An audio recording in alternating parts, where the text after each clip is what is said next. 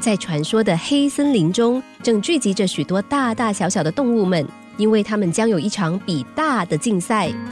忽然，大牛用力的踩着步伐走了上台，台下的动物们一看见壮大的水牛，忍不住惊呼：“真大！”紧接在大水牛后面的是一只大象。当大象的脚步猛地踏在台上，并发出一声巨响的时候，台下的动物们立刻大喊着：“大啊！”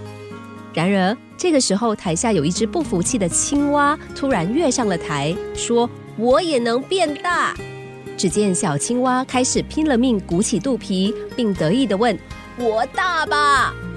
没想到台下的动物们一点也不给他面子，全都异口同声地嘲笑说：“他一点也不大。”青蛙一听，非常不服气，于是它的肚子越鼓越用力，也越鼓越大。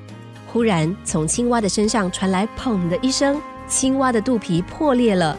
可怜的青蛙自始至终都不知道自己到底有多大。另外有则故事，其中的含义十分相近。有个登山高手终于找到机会攀登珠穆朗玛峰，但是他最后却没有完成这个壮举，因为在六千四百米的高度的时候，他已经体力不支停了下来。有朋友替他惋惜，说他应该多坚持一下，只要在一点点的高度就能够到达顶峰了。但是这位登山高手却说：“不，我很清楚自己的能力有多少，我知道六千四百米已经是我登山记录里的最高点。”我一点也不觉得遗憾。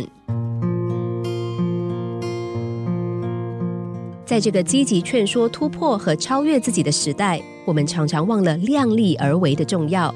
生命的力量看似无限，其实有限。我们不能够过度的勉强自己，因为最好的突破方式是：今天我只能到此为止。接下来我会检讨今天的高度，并努力充实自己。下一次攀登，我一定能够突破到高点。